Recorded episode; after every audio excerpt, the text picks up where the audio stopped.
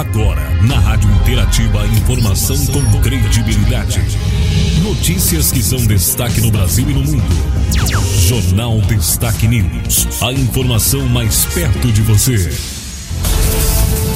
No ar, Jornal Destaque News. A notícia em destaque.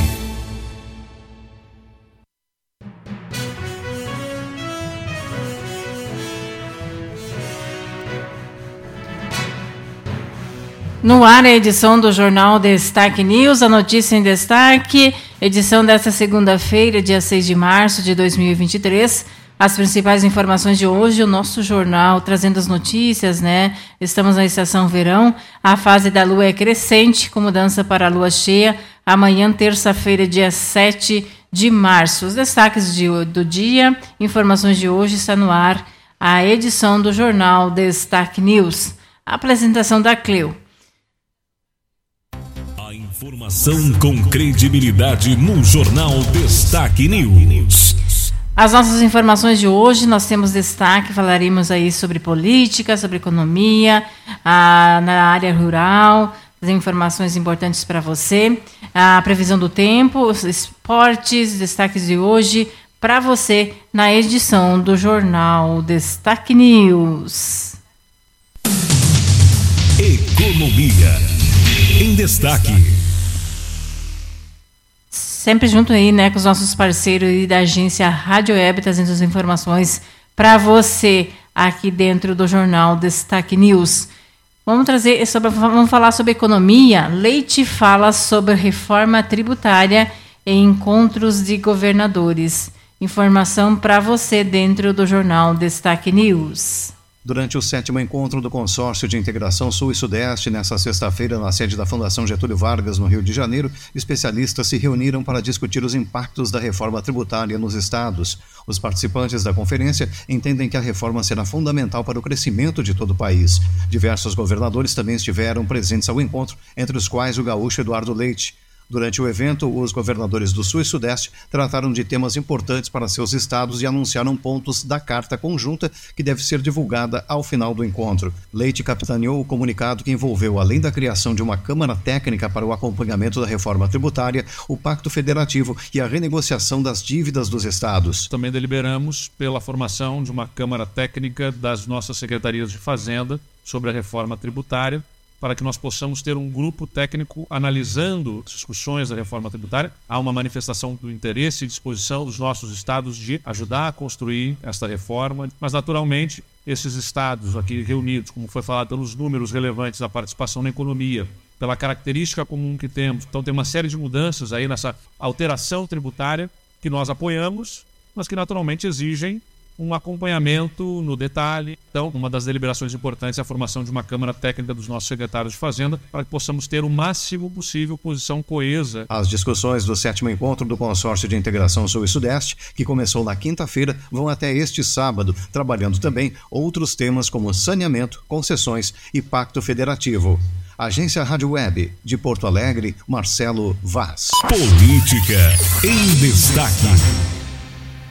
Na área da política aí, né, vamos falar sobre a governo Bolsonaro teria feito oito tentativas aí para liberar diamantes. Informação para você dentro do jornal Destaque News.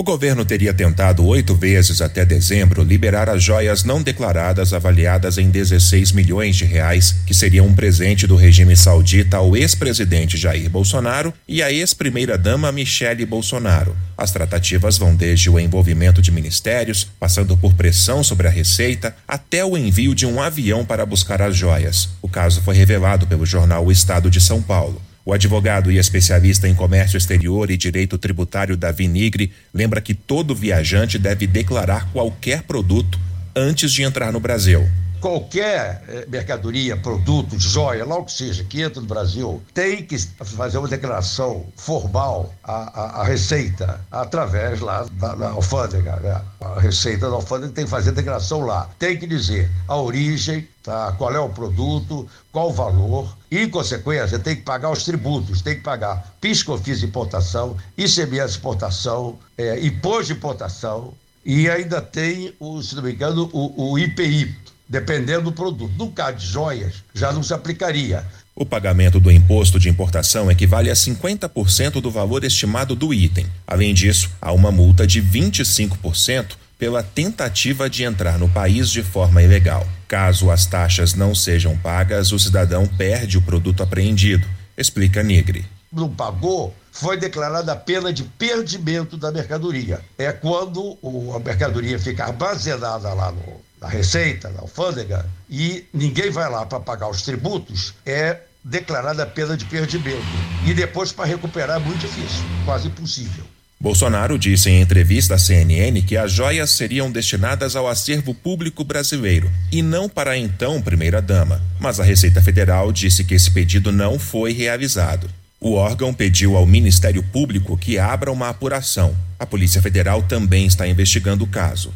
Agência Rádio Web, produção e reportagem Rafael Silva. Obrigada aí, Rafael, pela informação. Chegando mais notícias na área da política, Lula vai propor PL de igualdade salarial no Dia da Mulher. Informação para você dentro do jornal Destaque News. Nesta terça-feira, dia 8 de março, é comemorado o Dia da Mulher. Para celebrar a data, o governo federal prepara um evento no Palácio do Planalto. No ato, o presidente Luiz Inácio Lula da Silva deve apresentar uma lei de igualdade salarial de gênero para homens e mulheres que exercem a mesma função. A medida é uma promessa de campanha que favoreceu o apoio da então candidata e agora ministra Simone Tebet ao petista. Toda hora que você vai procurar essa lei, parece que ela existe, mas tem tantas nuances, tem tanta vírgula antes do D e depois do D, que tudo é feito para a mulher não ter o direito. Ou seja, então é preciso fazer uma lei que diga: a mulher deve ganhar o mesmo salário do homem se exercer a mesma função, e pronto, não tem vírgula. E é obrigado. O Congresso Nacional também prepara uma semana dedicada à votação de temas da pauta feminina. Inclusive, a líder da bancada feminina já entregou ao presidente do Congresso, senador Rodrigo Pacheco, uma lista com 15 propostas indicadas por cada uma das senadoras e que são consideradas prioritárias.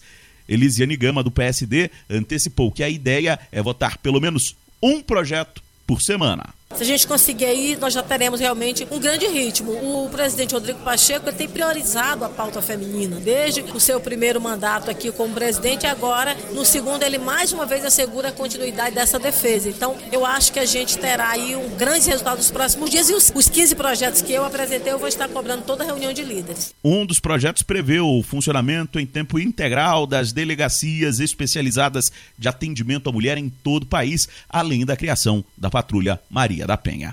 Agência Rádio Web de Brasília, Yuri Hudson. Jornal Destaque News. A notícia em destaque. Informação para você dentro do Jornal Destaque News na área da saúde. Endocrinologista, né, alerta de sobre risco, os riscos da obesidade para a saúde. Informação para você dentro do jornal. Neste sábado, 4 de março, marca o Dia Mundial da Obesidade. Essa data tem como objetivo conscientizar a população sobre a importância, prevenção e o tratamento da doença. Rogério Friedman, chefe do Serviço de Endocrinologia do Hospital de Clínica de Porto Alegre, alerta sobre os riscos da obesidade para a saúde. A obesidade, por si só, diminui a expectativa de vida da pessoa afetada impõe uma série de reações físicas, tem impacto na saúde mental e termina por trazer com ela outras doenças, como diabetes tipo 2, hipertensão arterial, doença cardíaca, algumas doenças articulares e mesmo alguns tipos de câncer. Estudo realizado pelo Atlas Mundial da Obesidade indica que, até 2030, 29,7% da população brasileira sofrerá de obesidade. Do Tribunal de Contas do Rio Grande do Sul, Emily Vieira. Obrigado, Emily, pela informação. Chegando mais notícia sobre Bolsa Família. Governo prevê excluir mais de um milhão de pessoas do programa. Informação para você dentro do jornal Destaque News. Até dezembro deste ano, mais de um milhão de beneficiários do Bolsa Família devem ficar de fora do programa. A exclusão faz parte de uma espécie de pente fino que o governo vem realizando para garantir que pessoas que não têm direito ao benefício parem de receber. Segundo o Ministério do Desenvolvimento e Assistência Social, foram encontrados indícios de irregularidades em 2 milhões e meio de cadastros. 1 milhão e 400 mil beneficiários que recebiam o pagamento de maneira irregular já foram excluídos. O Bolsa Família é voltado para famílias em situação de vulnerabilidade econômica e social. Numa tentativa de diminuir fraudes no programa, o governo vai começar a atualização do cadastro dos beneficiários neste mês de março. As famílias serão chamadas aos Centros de Referência em Assistência Social, CRAS, para atualizar os dados. Em caso de não comparecimento, o pagamento do Bolsa Família será bloqueado no prazo de até dois meses. Mais de 20 milhões devem receber o benefício neste mês. São pelo menos 600 reais por família. Agência Rádio Web, produção e reportagem, Rafael Silva. Obrigado, Rafael, aí pela notícia. Chegando mais notícias aqui dentro do jornal Destaque News. Falar sobre justiça. Moraes dá 10 dias para INSS aí ter plano para revisão da vida toda. Informação para você dentro do jornal Destaque News. O ministro do Supremo Tribunal Federal, Alexandre de Moraes, determinou que o Instituto Nacional do Seguro Social, o INSS, apresente em 10 dias um plano para realizar a chamada revisão da vida toda em aposentadorias. O prazo começa a contar nesta sexta-feira, dia 3 de março. A revisão da vida toda foi autorizada em dezembro, quando o Supremo reconheceu o direito de recalcular benefícios de aposentados, encerrando décadas de disputas judiciais. Pela decisão, é possível ao segurado do INSS usar todo o seu período de contribuição para o cálculo do benefício previdenciário, e não apenas os salários recebidos depois de julho de 1994. O INSS pediu ao Supremo para suspender o andamento dos processos judiciais sobre o assunto, afirmando que não teria possibilidades técnicas de recalcular as aposentadorias com base na nova regra. A autarquia estimou que o procedimento deve envolver 51 milhões de benefícios ativos e inativos. Moraes reconheceu as dificuldades técnicas, mas afirmou que a decisão do STF não pode ficar sem resultado prático e que somente após receber e analisar o plano do INSS é que decidirá sobre o pedido de suspensão dos processos. Agência Rádio Web, produção e reportagem, Carolina Prazeres. Destaques. Mais destaques dentro do jornal Destaque News, mais informação para você chegando na área rural. Cultivo do tabaco, né? Utiliza baixa quantidade de agrotóxicos. Informação para você dentro do jornal. O produtor de tabaco no Brasil costuma lidar com um desafio que vai além do plantio. O setor sofre acusações de uso excessivo de agrotóxicos, mas os estudos mostram o contrário. O tabaco brasileiro está entre os produtos comerciais agrícolas que menos utilizam defensivos. Na análise do presidente do Sind Tabaco, Hiroshiki, esse mito ou essa desinformação sobre a relação entre o tabaco e o uso de agrotóxicos se deve ao fato de ser matéria-prima para um produto final controverso. A cadeia produtiva sempre está assim vulnerável a ataques. E no caso específico de agrotóxicos, nós somos um dos setores que tem um dos menores percentuais de uso de agrotóxicos. Nós temos inclusive mais de uma pesquisa que comprova isso e a última que foi feita, usando dados do 2015, mostra que o tabaco é o segundo produto que menos usa agrotóxicos, considerando a quantidade de princípio ativo que é usado por hectare. De acordo com pesquisa conduzida por professores da Escola de Agronomia da USP, a cultura do tabaco utiliza em média um quilograma de ingrediente ativo por hectare. Essa quantidade está bem abaixo ao de outras culturas, que utilizam até 45 vezes mais ingrediente ativo por hectare. O professor e agrônomo José Otávio Menten reconhece que todas as culturas utilizam agrotóxicos em maior ou menor quantidade, mas desde que as outras medidas de manejo não apresentem resultados efetivos. Os dados que nós obtivemos colocam a cultura do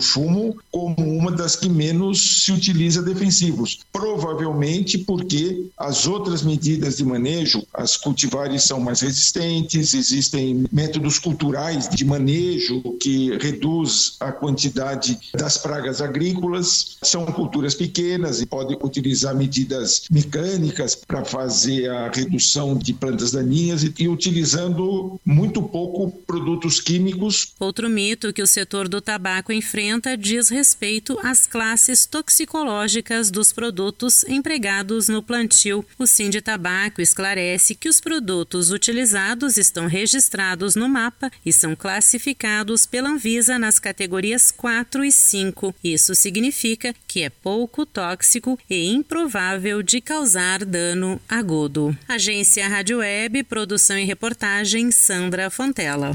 Obrigada aí, Sandra, pela informação. Chegando notícias agora sobre o turismo. Brasil quer ampliar vinda de turistas e investidores portugueses. Informações para você dentro do jornal Destaque News. O governo brasileiro pretende ampliar a presença de turistas e investidores portugueses no país. A ministra do Turismo, Daniela Carneiro, esteve na Bolsa de Turismo de Lisboa, que aconteceu em Portugal e é uma das maiores feiras de turismo da Europa. A ideia do evento é promover o intercâmbio entre países e realizar rodadas de negócios entre investidores e destinos turísticos. A ministra Daniela Carneiro participou de uma série de reuniões apresentando oportunidades para atrair capital estrangeiro e também reforçar a oferta de destinos brasileiros nos mercados europeus. Ela comemora a participação do Brasil na feira e conta que o saldo da visita foi bastante positivo para o turismo nacional. Estive com o presidente aqui de Portugal, Marcelo Rebelo, onde eu pude participar dessa visita junto com ele, indo em cada estande e, claro, também no nosso Brasil.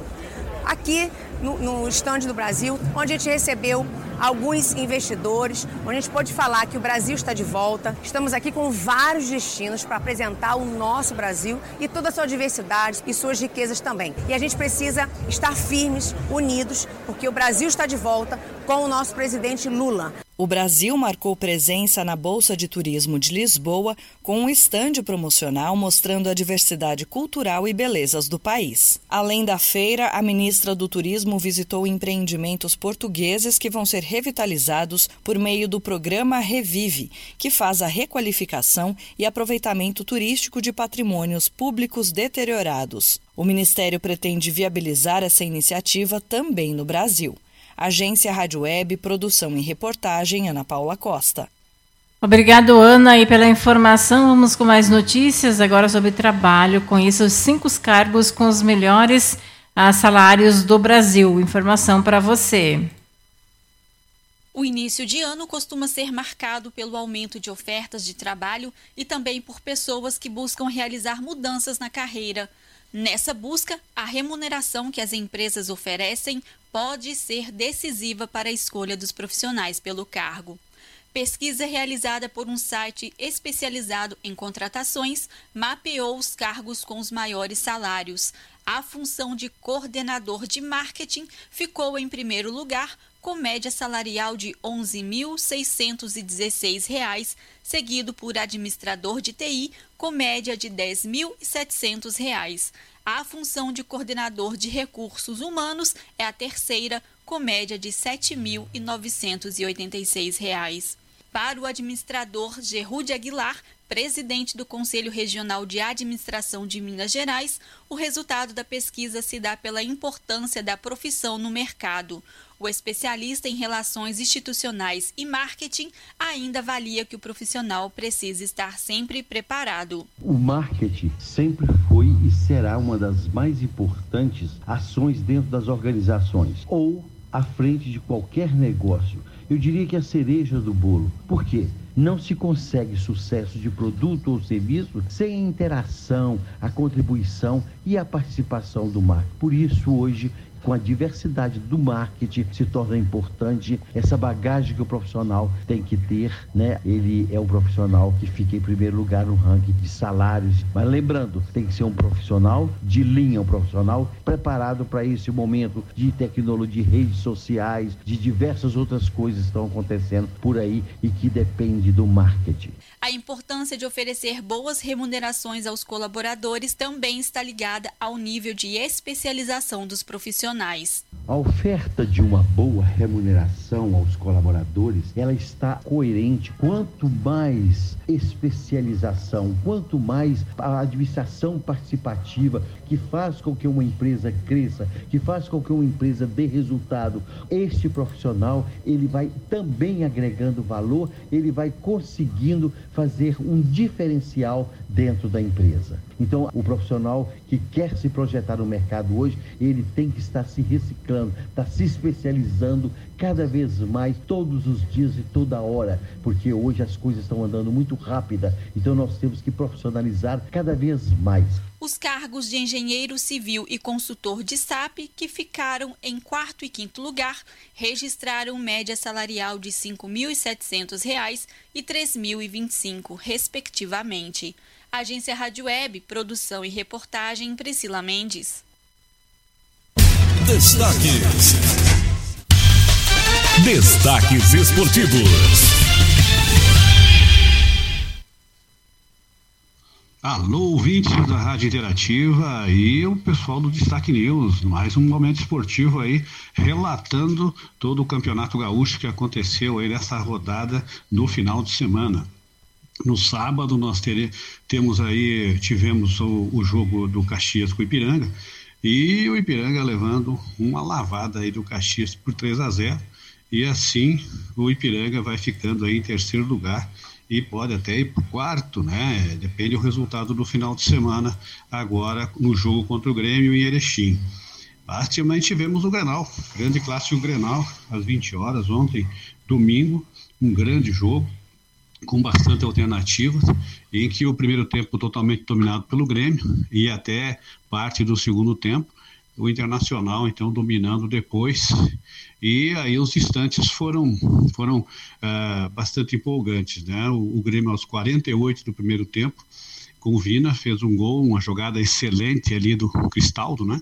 E aí um chute de fora da área, no canto esquerdo do goleiro do Internacional, o Kehler, a bola picou antes, mas num chute forte, a bola resvalou na trave, canto baixo do goleiro, 1 a 0 canto esquerdo. O Grêmio terminou o primeiro tempo ganhando o jogo de 1 a 0 e voltando para o segundo tempo, o, o, o, Inter voltou um pouco melhor, mas um jogo bastante equilibrado, né?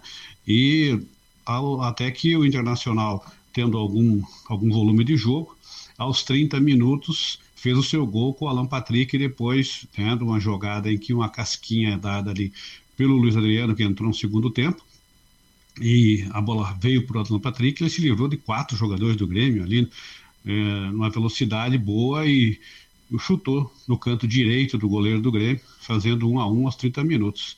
E aí, no apagar das luzes, aos 48, quando o jogo parecia decidido, o Internacional estava dominando o jogo aí no, no, segundo, nesse, depois de que fez o gol, o Grêmio se apagou um pouco, mas no contra-ataque, uma jogada de bate-rebate ali, a bola sobrou pro Cabaggio, né, uruguaio, e chutou no canto direito do goleiro do Internacional e fez 2 a 1 um, terminando o jogo agora o Grêmio com nove pontos à frente do Inter, mas já não alterou nada na tabela, né? O, o Inter e o Grêmio se classificam então para a próxima fase, agora só uma questão de, de ver a colocação do Inter aí uh, no jogo esportivo, mas ele vencendo garante a segunda posição né, contra o esportivo. Então, próximo jogo às 16h30, todos os jogos vão ser às 16h30 nesse sábado, né? O Grêmio vem a Erechim e o Internacional recebe o, o esportivo, né? Então, esses dois jogos aí, temos também os jogos do Caxias e vão se definir todos no mesmo horário. Ah, os quatro classificados estão praticamente, né? Pode acontecer alguma coisa com Juventude e, entre Juventude e o Caxias, mas praticamente aí dá para ver que o jogo, que, o, que a classificação uh, que está hoje tem grande chance de acontecer. Em primeiro lugar, o Grêmio, segundo lugar o, o Internacional, em terceiro o Ipiranga, em quarto o Caxias e o Juventude vem logo a seguir. Então, é, é esse aí o, Vamos agora acompanhar a Copa do Brasil nessa, nessa semana, né? Está tudo indicado que vai ser entre quarta-feira e teremos jogos então da Copa do Brasil e voltaremos então para dar notícias sobre, sobre essas rodadas do, dos gaúchos, então, na Copa do Brasil uh, nesse meio de semana. Tá certo? Grande abraço, momento esportivo, os gremistas felizes, abraço, parabéns, realmente mereceram a vitória e merece estar em primeiro lugar no campeonato. Grande abraço para o momento esportivo, Rádio Interativa e Destaque News. E a Rádio Interativa é a rádio da comunidade. Agora em destaque a previsão do tempo. Informações do tempo para você dentro do Jornal Destaque News. Rio Grande do Sul pode começar a semana com chuva volumosa na serra e no litoral norte. Alerta Metsuai. Centro de baixa pressão vai avançar do mar para o continente rumo ao leste gaúcho.